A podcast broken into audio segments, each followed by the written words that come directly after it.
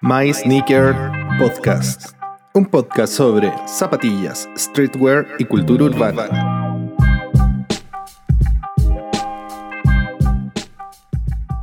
Hola amigos, sean todos bienvenidos una vez más a nuestro podcast, My Sneaker Podcast. Aquí estamos junto a JP. Hola JP, ¿cómo estáis? Hola, hola. Todo bien, todo bien, todo bien. Aquí con energía. Es tarde, pero estamos con energía, así que vamos a contar algo muy entretenido, así que está, va a estar bueno este capítulo. Bacán. Bueno, eh, aquí estamos. Salimos una semana más tarde de lo que teníamos planificado. Les dijimos que no sabíamos si es que íbamos a salir cada semana o cada 15 días. Básicamente depende de la cantidad de pega que tengamos y hemos estado con harto Sí. trabajo. Y Sí. bueno, se vienen las novedades, ¿o no, Juan Pablo? Se vienen las novedades, se vienen más cosas entretenidas. Eh, si bien hay, nosotros tratamos de dejar como uno o dos fines de semana entre medio de lo, de lo que grabamos para también ver, ver más resultados y ver cómo se ha ido comportando, si la gente le gusta, no le gusta. Y ver que, según eso, qué es lo que vamos a hacer en un futuro con este podcast. Porque se vienen cosas, eh, buenas ideas que tenemos para, para el futuro. Bacán. Oye, eh, partamos agradeciendo, ¿no? Queremos agradecer Sí. toda la buena onda, ¿o no? Saludamos a la gente que nos ha escuchado de Chile, de México, de Argentina, de Brasil, de Estados Unidos, de Colombia, de España, de Perú, de Guatemala, de Australia, de Uruguay, de Ecuador, de Bélgica y de Irlanda. Así que nada, Países felices de que, felices de que nos escuchen. Mucho cariño para todos ustedes. Hacemos esto con todas las ganas. Y no sé si te pasó, pero a mí me pasó que eh, el lunes de, la, de esta semana varios me escribieron así como, oye, y George, va a haber capítulo, Eh, estoy esperando el capítulo. Y yo así como, Sí. oh, Sí, hay gente esperando tanto los capítulos de podcast como también el capítulo de, de YouTube, que no he subido nada tampoco en YouTube, así que me están, también me están preguntando por ahí por los dos lados. qué bacán que tengan ganas de, de- de este contenido, po. Eh, que lo hacemos aquí, como les dijimos, con toda la buena onda y con todas las ganas para, para que todos lo pasen bien. Sí. Vamos a lo que vinimos. Vamos a lo que vinimos. Entonces, eh, bueno, ya vieron el título del podcast, así que sabrán de qué se trata. Eh, es una historia súper buena, que tiene cosas agridulces. Por un lado vamos a tener eh, un- una historia bastante conmovedora, que tiene que ver como con la discriminación racial sobre los afroamericanos, sobre todo en Estados Unidos y que ha estado también últimamente bien en boga por el Black Lives Matter, ¿cierto? Todo este movimiento Claro. que surgió hace poco en Estados Unidos por el asesinato de un afroamericano por manos de la policía en unas condiciones bastante deplorables, ¿cierto? Y hace poco, no sé si viste las noticias que un policía valió eh, adentro de un auto a otro afroamericano, le puso seis tiros en el cuerpo. Oh, Heavy metal. imagínate antes que, bueno, yo, si la violencia es fuerte ahora, imagínate antes que, no se- que muchas cosas no se sabían. O se ocultaban, o por miedo no los contaban. Yo creo que antes era tres veces peor. Bueno, ahora todo se graba, todo sale. Antes, Claro. ¿cómo justificabais como tú, como una persona negra, que un policía te había pegado? Que no te creía nadie. po. Porque Sí, no po, les convenía. Y lo hemos visto eh, en películas donde Claro. de repente retratan esa situación, ¿cierto? Gracias a la tecnología ahora nosotros podemos hacer instantáneo, ¿cierto? Toda esta... re- re- eh, levantar esta información para así poder eh, mostrarle al mundo todos estos abusos. Que son en todo el mundo, no es tan solo en Estados Unidos. En Estados Unidos se visibilizó, pero acá en Chile todo tenemos lo mismo con el conflicto mapuche, en Perú les pasa exactamente lo mismo, en Bolivia a, los, a las cholas las discriminan N. Entonces, es un tema cultural bien metido en nuestra sociedad, lamentablemente.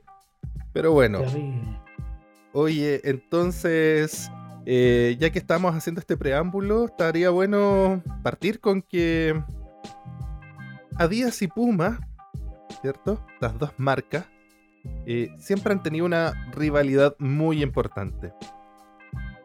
Pero en 1924, antes de que Adidas fuera una empresa, habían dos hermanos en Alemania, Adolf y Rudolf. Los dos hermanos Dassler comenzaron una empresa que en un comienzo partió haciendo cosas de caucho y luego evolucionó y se transformó en lo que fue conocido mundialmente como The Dassler Brothers Sport Shoe Factory. Con ese nombre empezaron a construir zapatos deportivos para distintas disciplinas, logrando muy pero muy buenos resultados. Hasta que las relaciones se pusieron un poco agrias y estos hermanos se separaron. Hay hartos hay hartos pormenores ahí, son unas historias bien sabrosas, hablan de infidelidad, otros de que se quedó con plata de los negocios. Nunca vamos a saber la verdad, pero sí, una de las cosas buenas que trajo esta ruptura es que se creó Adolf, creó la marca Adidas.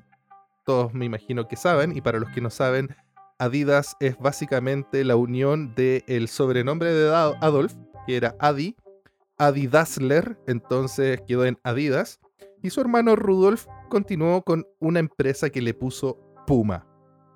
Un nombre muy vanguardista para la época, donde todo el mundo le colocaba a sus empresas el apellido, básicamente. De hecho, Rudolf, si tú lo fusionáis, queda como Puma. No, no, mentira. no tiene, no tiene sentido, pero por algo le habrá puesto así. Oye, esta, esta no era una pelea muy normal. De hecho, se dividieron. Y empezó a ocurrir algo que también fue eh, muy bueno para la industria de las zapatillas. Ya que se odiaban tanto que uno quería derribar el negocio del otro. Y esa competitividad logró de que las dos marcas empezaran a diseñar y a desarrollar productos para superar a su competencia. Entonces, la tecnología aumentó de manera estrepitosa es un aumento. Ustedes nunca sean así, ¿eh? no se agarren con, con sus hermanos de esa manera, no. La familia es la familia y hay que protegerla. Claro, como dirían en El Padrino, la familia, la familia. La familia, lo más importante. bueno, y como decía Jorge con esa introducción de, de los hermanos, es importante continuar con una, una parte de, de la historia que caracteriza este podcast ya que parte esta historia en 1968, en el apogeo de esta sangrienta batalla por controlar el mercado entre estos dos hermanos, mientras que Adidas ya había entrado en el mercado de ropa deportiva, Puma se estaba preparando para pisarle los talones, o así como decimos en Chile, no sé cómo dicen en otros países, pero estaba ahí encima todo el rato tratando de competirle. Y es que al final de los años 60 los zapatos atléticos estaban fabricados principalmente de tela y cuero, que en este caso era como lona y cuero. El cuero en particular estaba en camino a convertirse el material favorito y recientemente se había lanzado con Adidas en el modelo que todos conocemos, las Stan Smith. Y después fue introducido firmemente con el modelo Superstars. Entonces, cuando el modelo original Puma Sweat fue lanzado en 1968, la gamuza era considerada un material de lujo. Imagínense en esa época era como era como de, lo más alto rango el que andaba con una zapatilla de, o con un zapato o con un material de, de, de gamuza en ese entonces, porque todavía no se aplicaba la zapatilla. Entonces generalmente estaba reservado para qué? Para ropa de noche, para ropa elegante, y carteras de alta gama. La gamuza es más difícil de limpiar por lo que se veía como un material más problemático para utilizar por sobre el textil o el cuero que usaba eh, el amigo Rudolf Dassler. Gracias a esta jugada estratégica en su lanzamiento las Pumas Sweat se convirtieron inmediatamente en una zapatilla única. La gamuza abrió nuevos caminos para Puma y para la industria de las zapatillas. Con una suela de goma gruesa y una parte superior de gamuza suave pero resistente, La gamuza de Puma fue diseñada para ser mucho más suave, más fuerte y más lista para, pisar la calle que cualquier otra zapatilla de la época. Claro, porque tenía una, una suela súper fuerte y esta gamuza reforzada que con todos los tirones o todo el movimiento que podíais tener no le pasara nada. Igual es heavy, es heavy porque la gente pensaba que el cuero mientras más duro era, más resistente iba a ser. Entonces, por eso que las zapatillas deportivas no se fabricaban en cuero, porque eran unos cueros gruesísimos. Entonces, eran súper incómodos. Claro. No estaba la tecnología que, hay ahora para poder arreglar esas cosas o para hacerlo, o para hacerlo sintético. Claro. Entonces, cualquier persona que haya usado alguna vez un par de Puma Sweat te dirá que estas no son necesariamente su primera opción cuando se trata de deportes como que ahora en realidad una zapatilla de deporte con gamuza no te la imagináis, bueno, eran, eran otros tiempos. Entonces en este sentido este tipo de zapatos falló su propósito como zapatilla de rendimiento, pero no pasaría mucho tiempo antes de que las Puma Sweat dominaran el mercado del lifestyle y solo las personas influyentes las usaban. El legado de las Puma Sweat fue inmortalizado el mismo año que fueron lanzadas, aunque lo encuentres como bastante loco igual.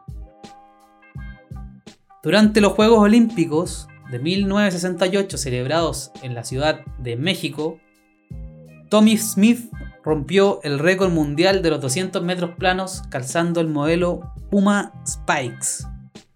Pero fue la ceremonia de premiación donde Tommy Smith y las Puma Sweat hicieron historia, cuando Smith y su compatriota John Carlos subieron al podio a recibir las medallas. Ellos entraron caminando descalzos con calcetines negros, ojo lo que vamos a hacer aquí, representando a la pobreza negra con ese detalle. También entraron con guantes negros de cuero, simbolizando la fuerza y unidad afroamericana. Cáchate. Y el hecho más notable con unas zapatillas Puma Sued nuevas en sus manos, dejándolas sobre el podio. Está esa foto la vamos a dejar en el material que tenemos en la página web, en el blog del podcast. Vamos a dejar todas esas fotos. Incluso hay video. Creo que, tengo, que hay videos también de ese, momento. Tenemos videos. Vamos, vamos a dejar el material ahí.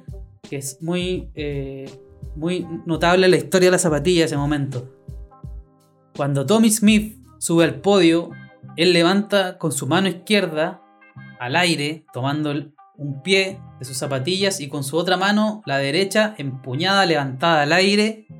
Y ahí los fotógrafos inmediatamente comenzaron a registrar el hecho y cuando comenzó el himno nacional de los Estados Unidos, los dos corredores inclinaron la cabeza mirando al suelo, levantaron el puño con guantes de cuero negro, que es el saludo de, lo, de Black Power, en una protesta silenciosa pero poderosa porque era un momento icónico contra los abusos de los derechos humanos y las condiciones indeseables en las que estaban sujetos los afroamericanos en los Estados Unidos durante esa época.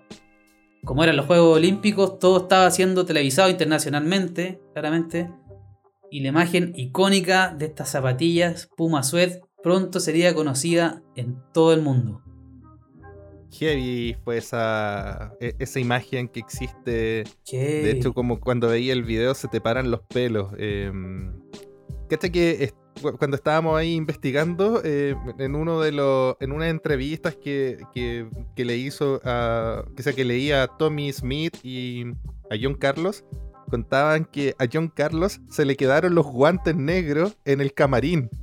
Entonces Tommy Smith le oh. pasó una mano de su guante a John Carlos para que los dos pudieran levantar un puño.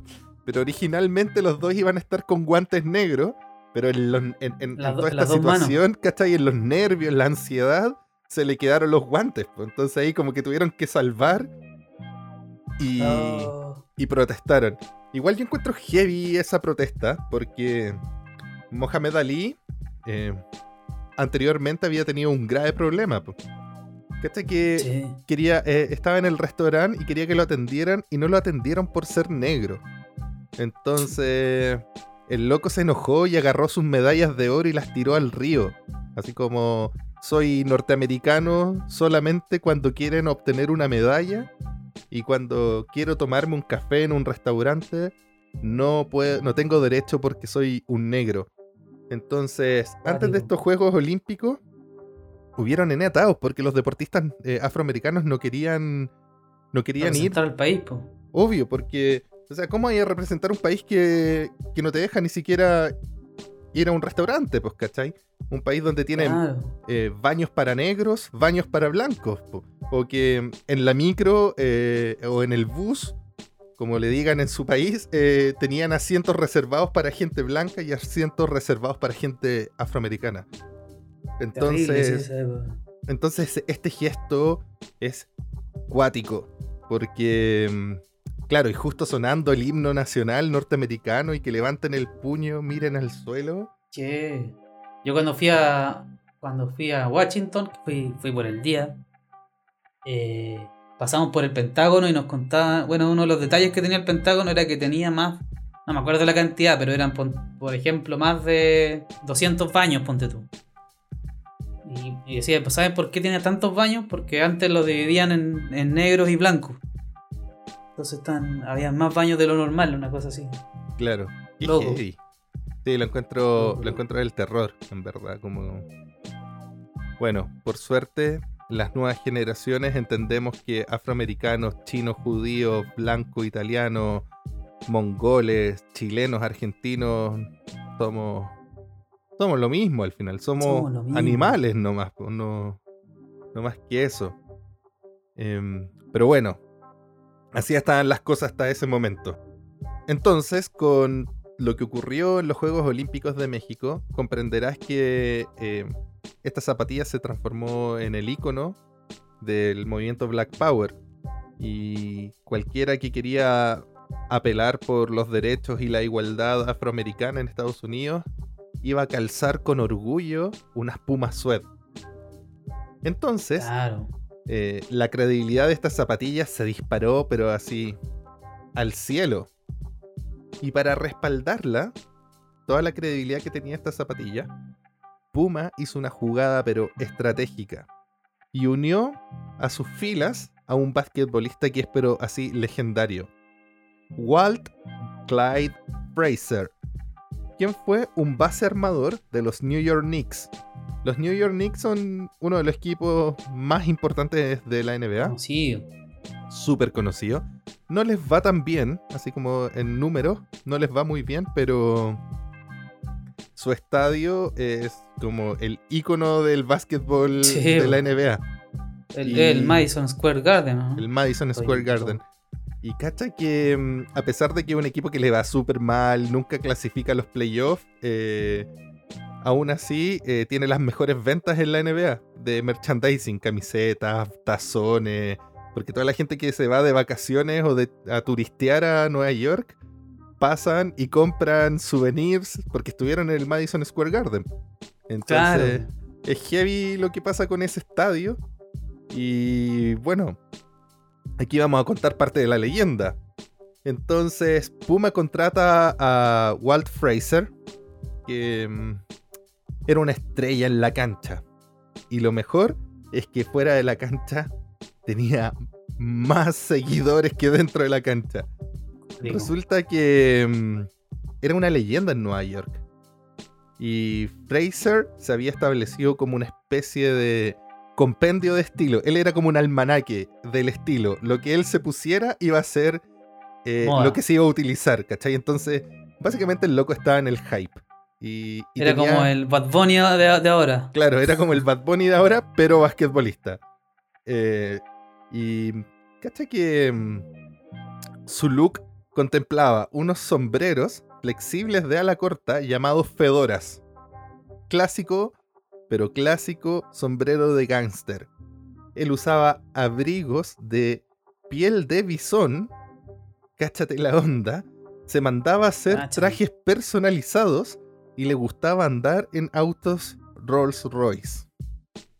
Su habilidad para robar el balón lejos de sus oponentes, así, el loco era, en la cancha era, pero así, un ladrón le robaba la pelota a todos, em, hizo que lo apodaran como Clyde. Clyde, el famoso ladrón de bancos Clyde Barrow, interpretado por Warren Beatty en la película de 1967 Bonnie and Clyde, la famosa película de la pareja de ladrones. Sí. Así es que imagínate, po. Al principio, sus compañeros de equipo se burlaban de él por la forma en que él vestía para llegar al, juego. Pero tenía tanto estilo y siempre estaba en el hype que eso daba lo mismo.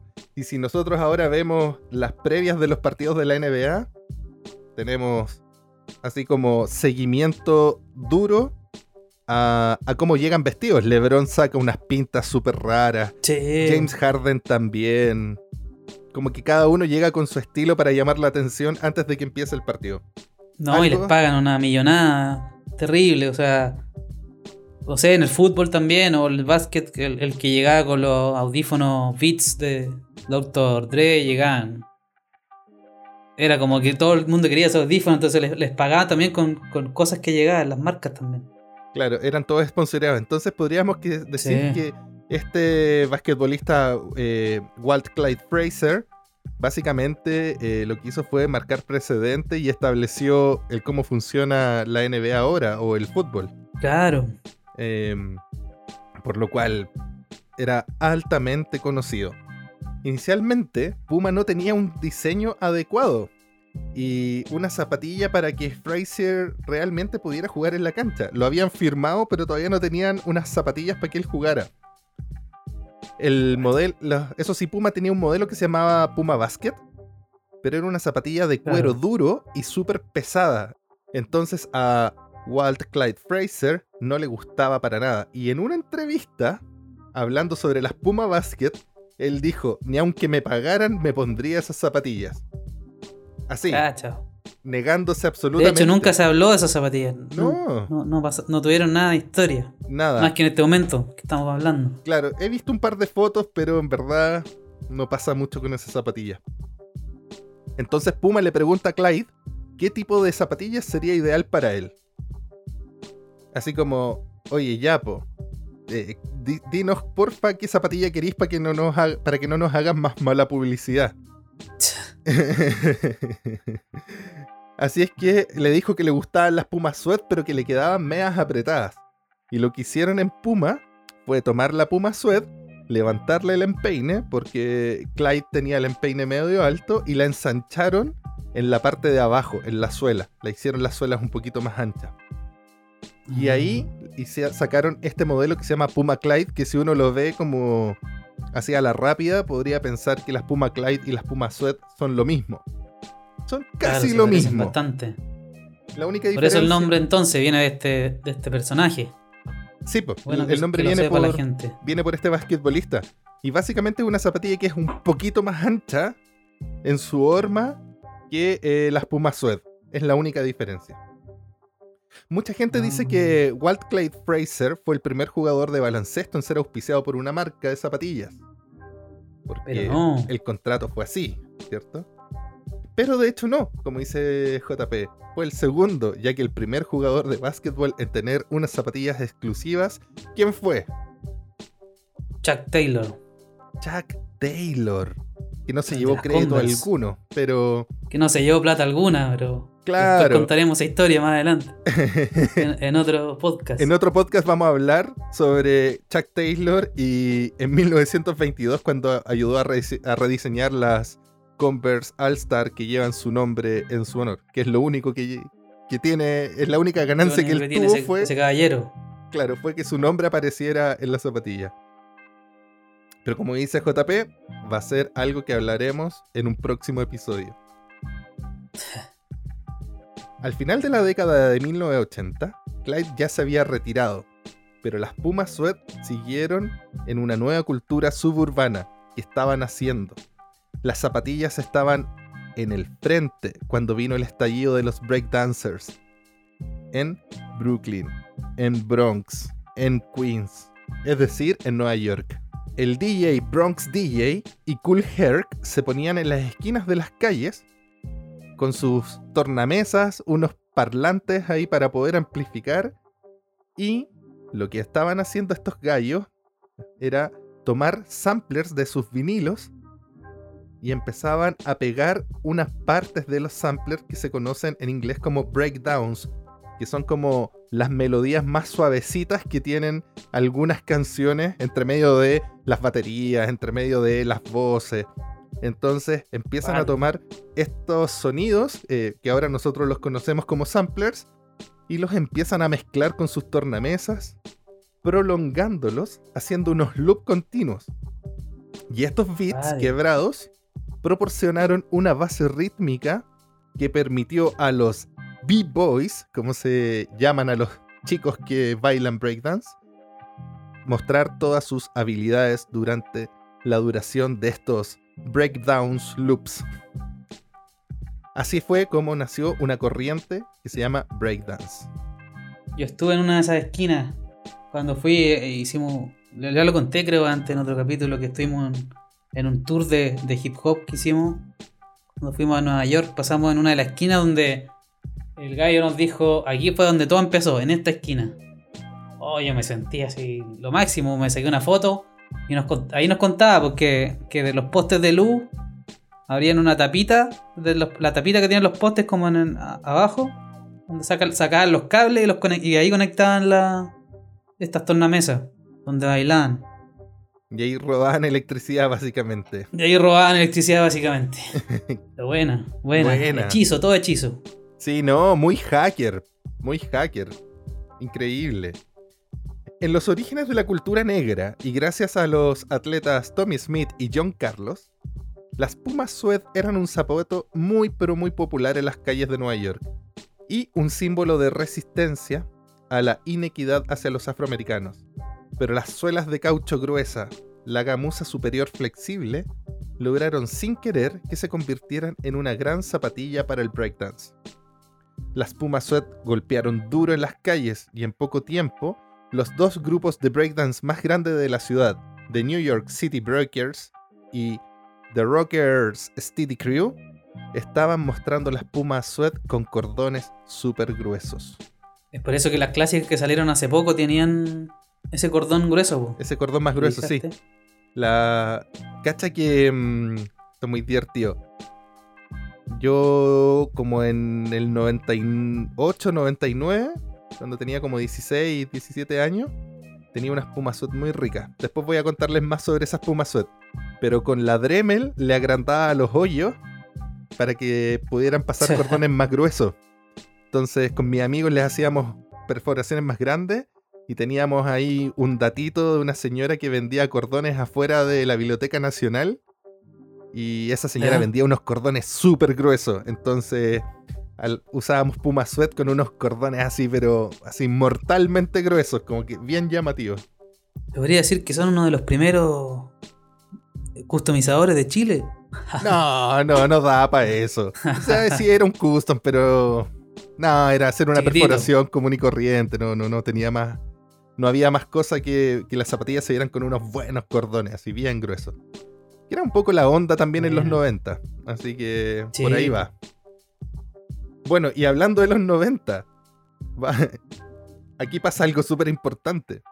Porque el skateboarding está explotando y las empresas dedicadas a las zapatillas de, de skate estaban recién naciendo y los patinadores estaban experimentando con zapatillas que no fueran de skate. Y adivina qué zapatilla apareció. Puma Sweat. Sí, las Pumas Sweat eran la opción ideal, ya que la cuadrícula, con estrellas de cuatro puntas dibujadas en la goma de la suela, generaban un excelente grip arriba de la tabla. Y la parte superior de gamuza demostraba ser lo suficientemente resistente para manejar el desgaste durante largos periodos de práctica. Durante las 90, grandes empresas como Nike y Adidas estaban intentando entrar en este nuevo mercado que era el skate, pero fallaban con cada intento. No les resultaban las zapatillas que lanzaban. No. Querían sí o sí las Puma Sweat, la gente. Les dio con esa. Les dio con las Puma Sweat porque eran flexibles. Eran flexibles, tenían buen grip, funcionaban súper bien. Y Puma lo intentó con un modelo. Sacó un modelo para skate, pero no pasó nada con ese modelo. Murió básicamente eran como unas Puma Sweat, pero con eh, la suela vulcanizada, como las Vans. Eran un poquito más altas, pero no. No le pusieron muchas ganas. Y, y ahí quedó en el olvido ese modelo. Habrá salido un par de veces. Oye, JP, y ya que hablamos como de este boom de el breakdance y lo importante que fueron eh, las Pumas Sued para la cultura, eh, vamos a dejarlos con una canción que es la batalla final de una serie súper buena que salió en Netflix, que se llama The Get Down. Y eh, es muy buena la serie porque refleja muy bien todo lo que pasaba en el Bronx. Y qué manera de mostrar esta zapatilla. Y Desde la- el primer capítulo. Desde el primer capítulo salen las Pumas Sweat rojas con el logo blanco. Y todo el capítulo salen hasta eh, la batalla final, la batalla de gallos que se hace, donde sacamos la canción que les vamos a poner a continuación. Entonces los dejamos con The Get Down Brothers versus Notorious 3. Ahí va. Say one, two, three. Say three, two, one. Let the get down, brothers. I'm down to have fun. Challenge the DJ that we gon' conduct a good challenge. Fantastic, so bad mother. Yes, y'all. You now listen to the sound of the funk greatest, star greatest, not DJ. Sounding fantastic. Cutting ads on the competition lab. Ha, ha, ha, ha. So put your hands up if you wanna get down. When you get down, put your hands up if you wanna get down. Say get down, brother. Yo, yo, MC books in the building, slick dick heavily. So deadly, plus the flows heavily. They wanna be the get down brothers, but they can never be. My controller got chased, I can be steadily.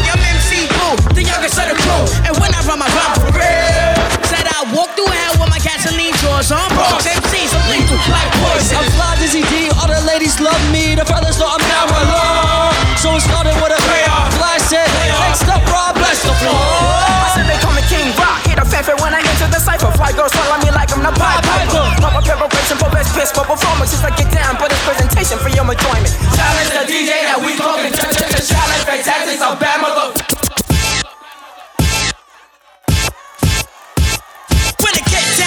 Are in the place. We rock to the beat. With style and grace. We got the move. And the verbal gymnastics. Cause our DJ's name is Shaolin fantastic. Get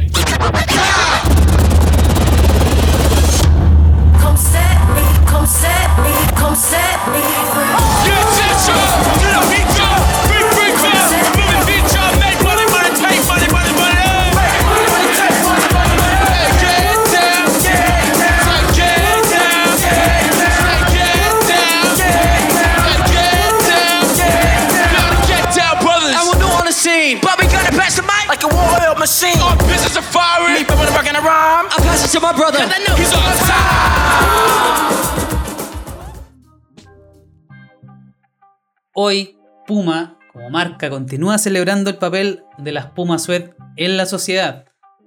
La silueta estaba presente allí en la fundación de las bases del hip hop en sus cuatro elementos: los MC, los DJs, los B-Boys y los artistas del graffiti. O sea, en su totalidad. Las vimos también en la, en la serie que, que hablábamos anteriormente en Netflix, la famosa Get Down, donde se muestran todo el rato, se muestran las rojas así, tanto que me, me tengo que comprar una luego porque son un poco caras igual. Pero me quiero comprar esas rojas, que tienen que ser parte de mi colección porque me encanta tener la- las zapatillas icónicas, clásicas, no tiene por qué ser algo tan, tan hype.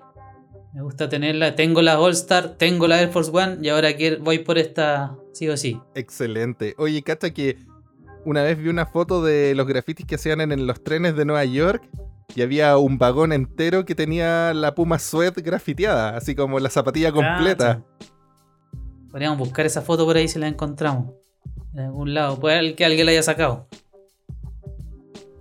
Entonces, en esta, en esta serie que hablaba anteriormente, la zapatilla muestra que está totalmente arraigada en la cultura del hip hop hasta el día de hoy. Por ejemplo, en el 2015, sé que todos se acuerdan, y sobre todo la- las chicas que escuchan el. Las mujeres que escuchan nuestro podcast, Rihanna, la cantante, decidió entrar en la moda y se asoció con Puma, reimaginando esta silueta de la Puma Suede, lanzó las Puma Fenty, que tuvieron buena venta porque me acuerdo que se vendieron mucho, que son estas zapatillas que tienen como la, la suela bien alta, como, como terraplén le decimos acá, no sé cómo le dirán en otros lados, esa zapatilla bien alta pero que le, le fue bastante bien y que al mismo tiempo también se, se hizo tanto de gamuza como también de notebook, me acuerdo, y, y la Y única diferencia era que tenía... ¿Ah? Y de terciopelo también las sacaron. De, de terciopelo también, claro, terciopelo, gamuza y notebook. Y me acuerdo que la diferencia que tenían con, con las Puma Sweat, pero que también rescataba como lo mismo, era que en vez de cordones gruesos tenían como unas cintas gruesas. Cintas como de, de- como de seda, como ese material así suavecito. Sí, técnicamente se llaman Y- cintas de raso. Claro, exacto, técnicamente. El hombre aquí es el, el que sabe. Yo soy como el comparini de la dupla. Com- ¡Pero comparini! Comparini. de la dupla con, con Federico Sánchez, yo soy como el comparini. Entonces, está bueno. También están la- las Puma Creepers, una versión con plataforma y terciopelo de las Puma Sweat, que también salieron dentro de la misma colección. Y luego de esto, el rapero Big Sean también le dio su propio giro a las zapatillas también. Y eh, también el canadiense Abel Tesfaye. Tesfaye. No sé, no me acuerdo, pero sí lo recuerdo porque también es conocido como The Weeknd. Yo creo que muchos lo conocen más por el nombre de Weeknd, porque ha salido con varios éxitos últimamente y todo. Y él lanzó una colección llamada Puma por XO Parallel. Acá creó una versión de caña alta, dándole un carácter más de alta costura a esta zapatilla. Es muy, es muy rica ese modelo. Es rico ese modelo. Es rico ese modelo. Kevin, ahí les Lo vamos, vamos, a poner también ahí. Sí, lo vamos a compartir porque yo encuentro que es, de las mejores reinvenciones que le han hecho a este clásico. Tiene toda la el alma de las Pumas Sued y además esa cosa sofisticada de alta costura que queda, pero uff, increíble.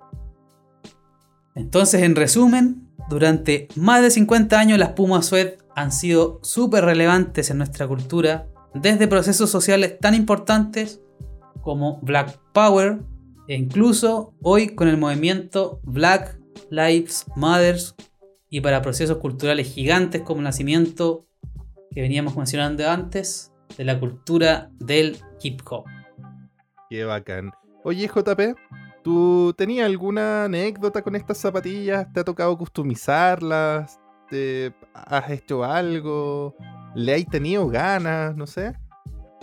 Eh, menos mal que no me ha llegado como, como trabajo porque yo los modelos clásicos no, no me gusta mucho customizarlos en realidad.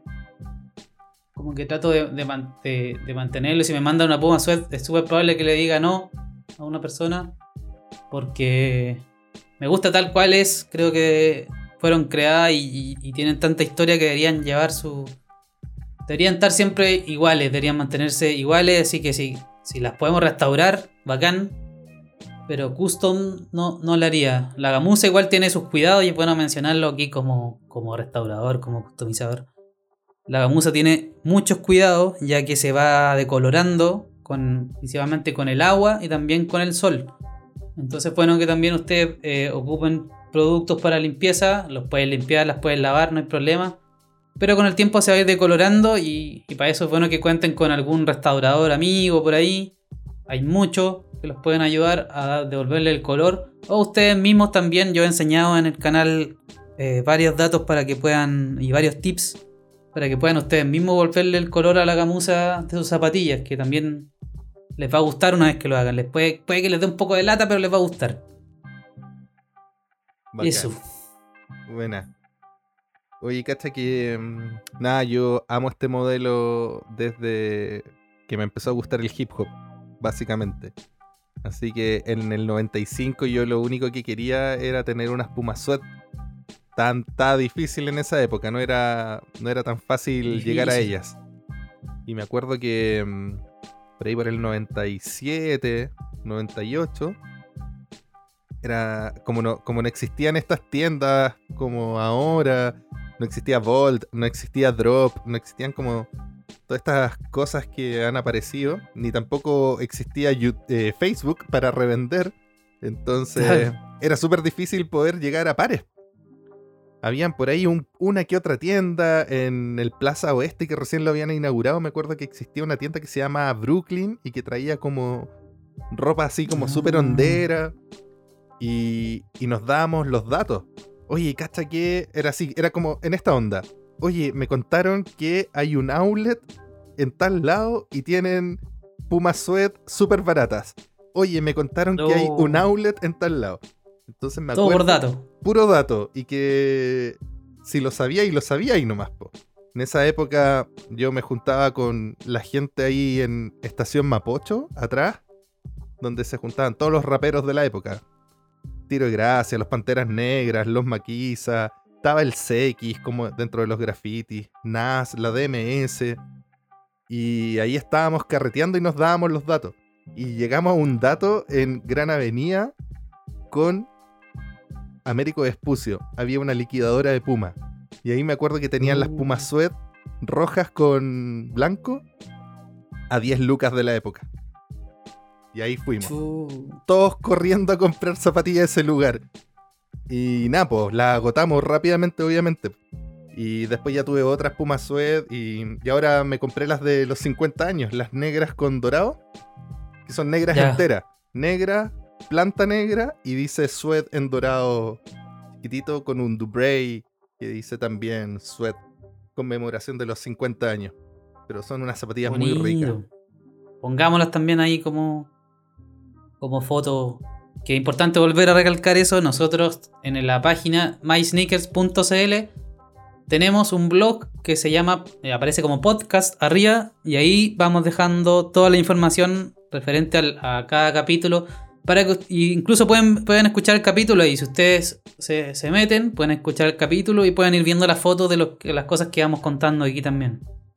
Sí, así hacemos un poquito más interactivo para los que les cuesta Sí. imaginarse sobre los modelos que estamos hablando.